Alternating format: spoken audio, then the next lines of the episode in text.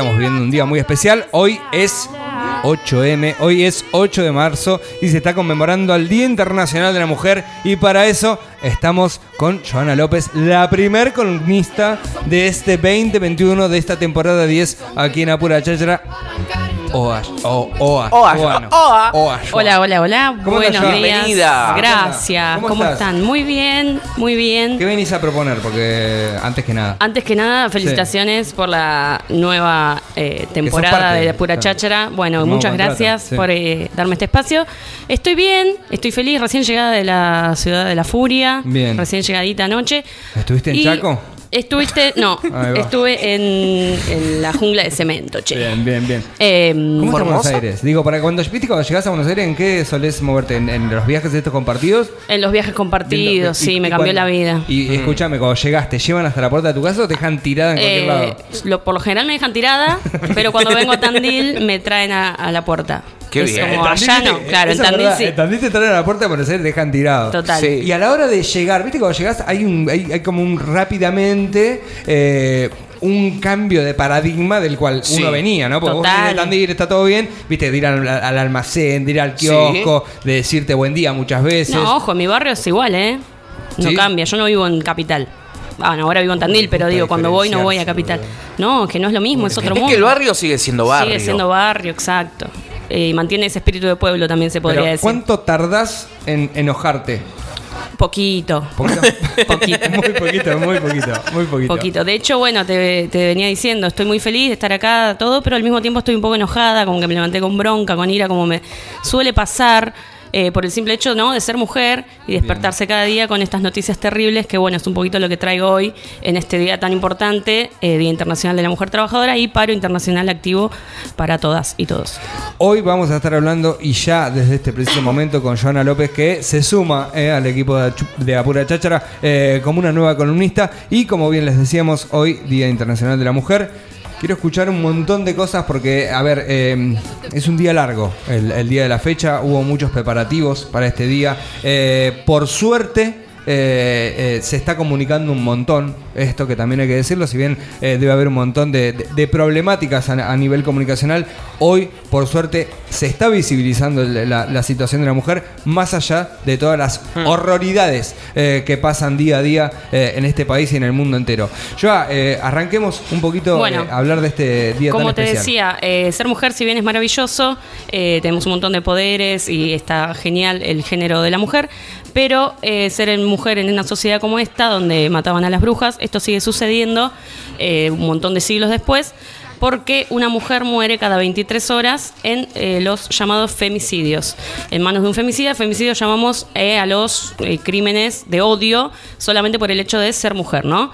Están estas personas que dicen, ah, bueno, pero también matan hombres, que nadie menos, que no es ni una menos, nadie menos. No, porque a los hombres no los matan por el- la condición de hombres, sino que eh, muere la gente, sí, obviamente es horrible, pero el femicida eh, te mata por el simple hecho de ser mujer, por creer que somos el género débil o es un acto totalmente sexista. Obviamente que indigna que la, que la gente muera, pero bueno, eh, decir nadie menos es ningunear una lucha histórica del ni una menos donde se pide eh, que bueno, estas personas que tienen el poder de, de- de hacer una, una reforma judicial para que las mujeres dejen de morir o por lo menos que tengan penas eh, reales estos femicidas. Es eh, sorprendente el número, ya.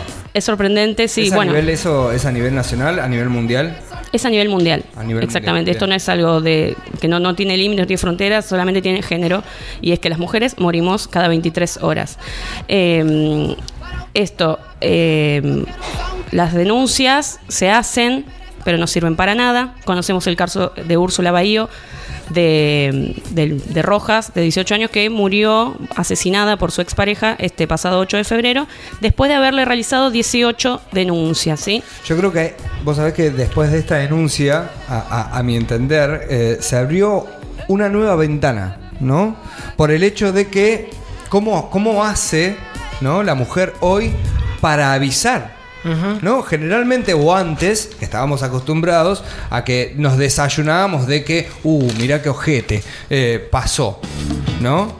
Y hoy ya hay un preaviso, lo cual es eh, eh, terrible que a- a- ante esa situación de auxilio, el Estado las fuerzas de control sobre esto no puedan así todo, diciéndote, che, loco, lo estoy poniendo ante 20.000 seguidores o qué sé yo, me va a matar.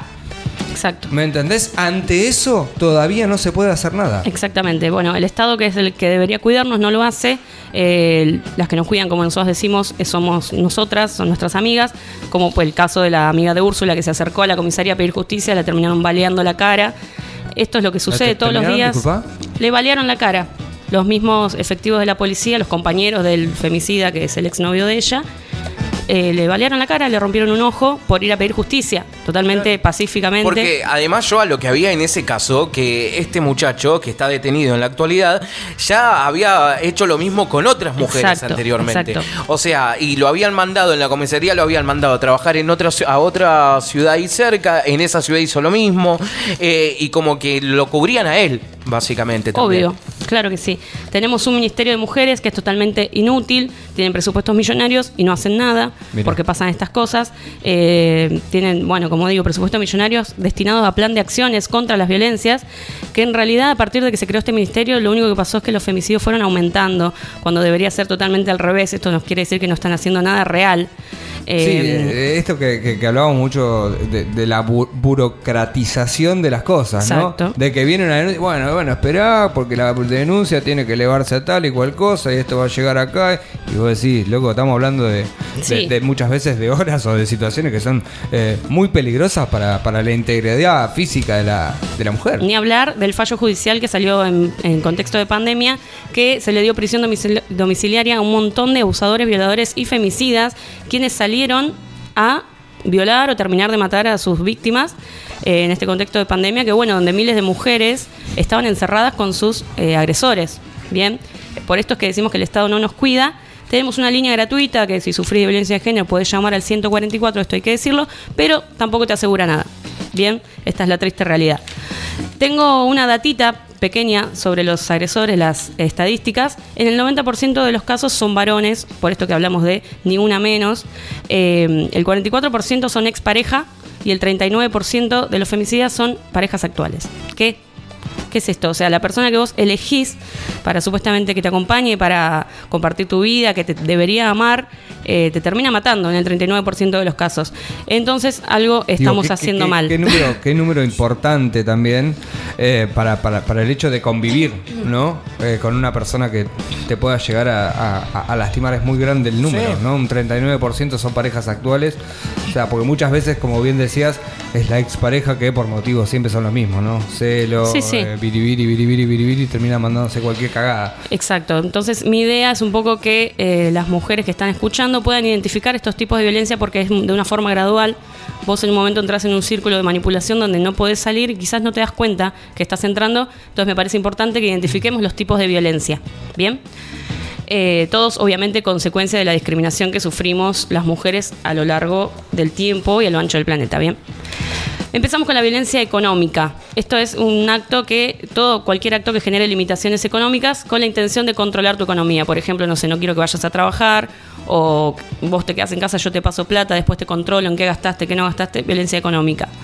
Después tenemos la violencia laboral, ¿Qué, qué, qué, qué- Vos sabés que, vos sabés que me puedo pensar y vos decís, wow, qué tras... O sea, digo, qué, qué, qué- qué universo tan Macabro. lejano, pero evidentemente que, que- que- que es real. es real, ¿Me es real. entendés? Real, ¿viste? Ah, no sé si a ustedes les, les- les sucede esto, pero eh, enterarse muchas veces de, de personas que, que actúan de esa manera, es como decir, ¿qué?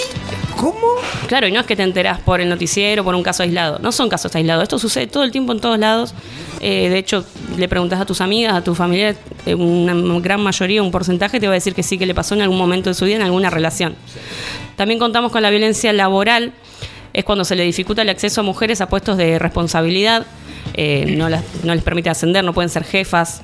Eh, la diferencia de salario, mismo puesto, diferente sueldo. Digo, en este, en, en este caso puntualmente, es algo en lo que, en lo que está- se, se está superando. De a poquito, pero se está superando. Sí, pero ¿no? existe. Despidos o no contratación por embarazos, te discrimina Sí. por estar embarazada, por ser mujer.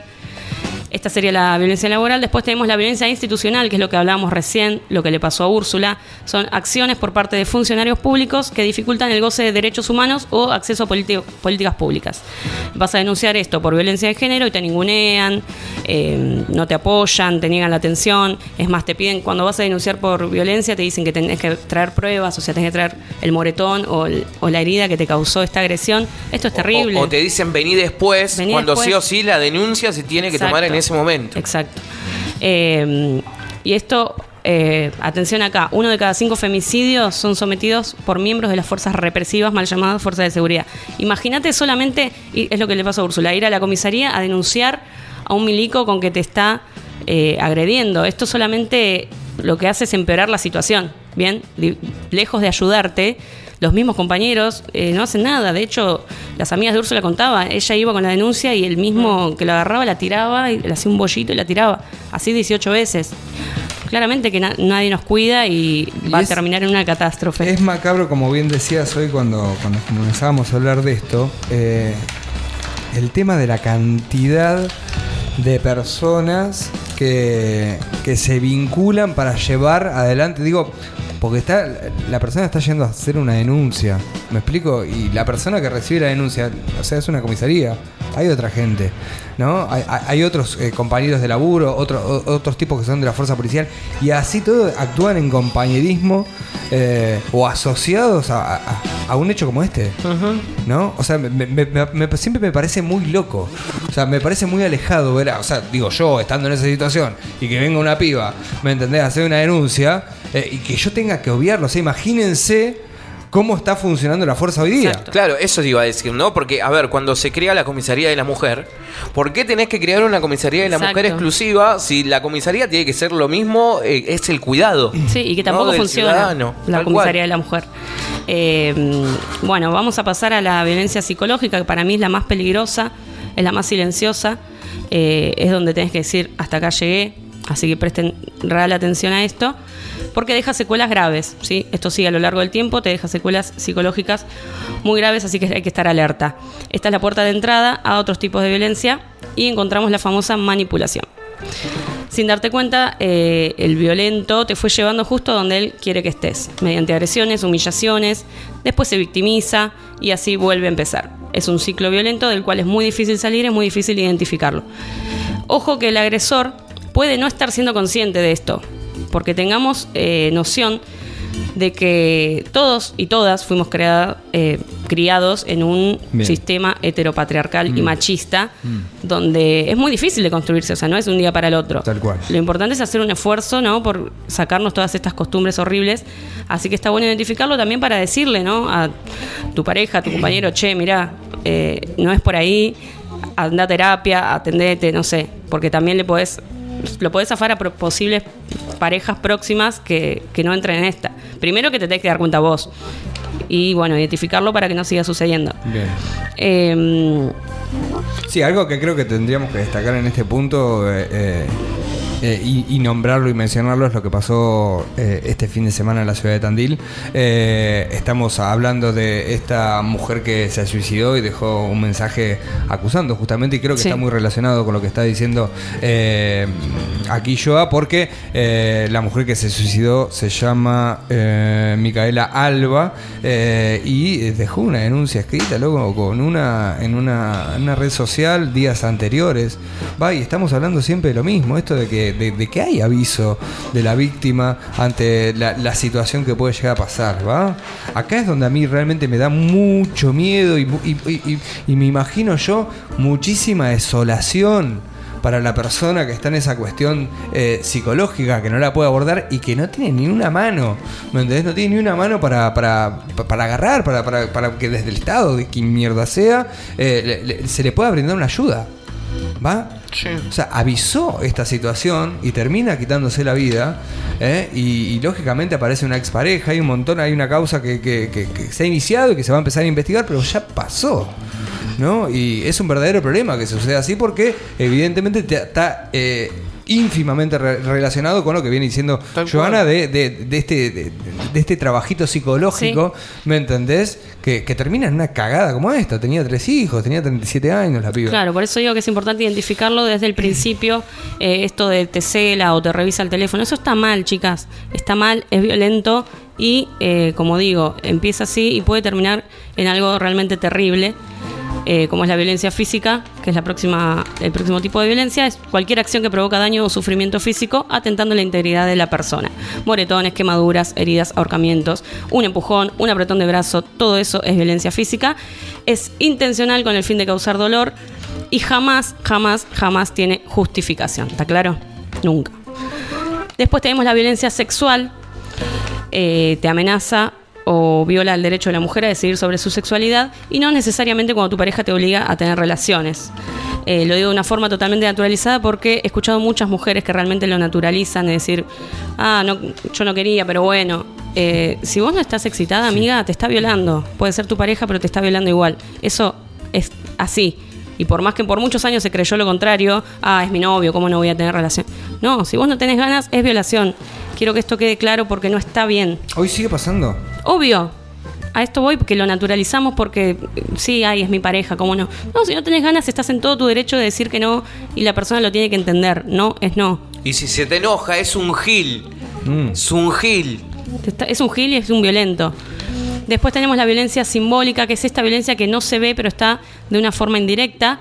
Eh, por ejemplo, en publicidades, en películas, publicidades que incitan a la violencia contra las mujeres. Eh, después tenemos estos concursos de, de- de cuerpos hegemónicos. Sí. Esto es violento también. Concurso de culo riff, eh, donde una mujer supuestamente eh, poco perfecta, no tiene el cuerpo de una Stacy Malibu, no puede mostrar su cuerpo con orgullo, eso también es violenta. Y acá les quiero hacer una pregunta a ustedes varones, que el otro día pensando dije, ¿esto sucederá? ¿Ustedes alguna vez en una playa tuvieron que meter panza? Tuvieron que meter panza. ¿Metieron panza alguna vez en la vida O como para no. decir, la oculto? Me quiero sentir Sí, más bueno, un poco, pero nada, es mi problema de autoestima. sí. Alguna vez pasó, claro. Son problemas. Bueno, Sí. esto en la mujer, chicos, es, es terrible. O sea, siempre es como que, ay, ¿cómo voy a mostrar que tengo panza? ¿Qué? Es La una locura. celulitis. La celulitis. O bueno, el, el push-up, las antiarrugas, Mm. qué sé yo. Todo está mal visto si lo hace una mujer. La mujer no puede envejecer, la mujer no puede engordar, cual. la mujer eh, Bueno, no, puede no tener tetas. Claro. El tema de las tetas en, en- en- en- en los espacios públicos. es- o sea, yo que he tenido la posibilidad de estar en otros lugares, a ver, de alguna manera más evolucionados con respecto a esto, digo, es re loco que te, te- te pongas en tetas y te metan presa.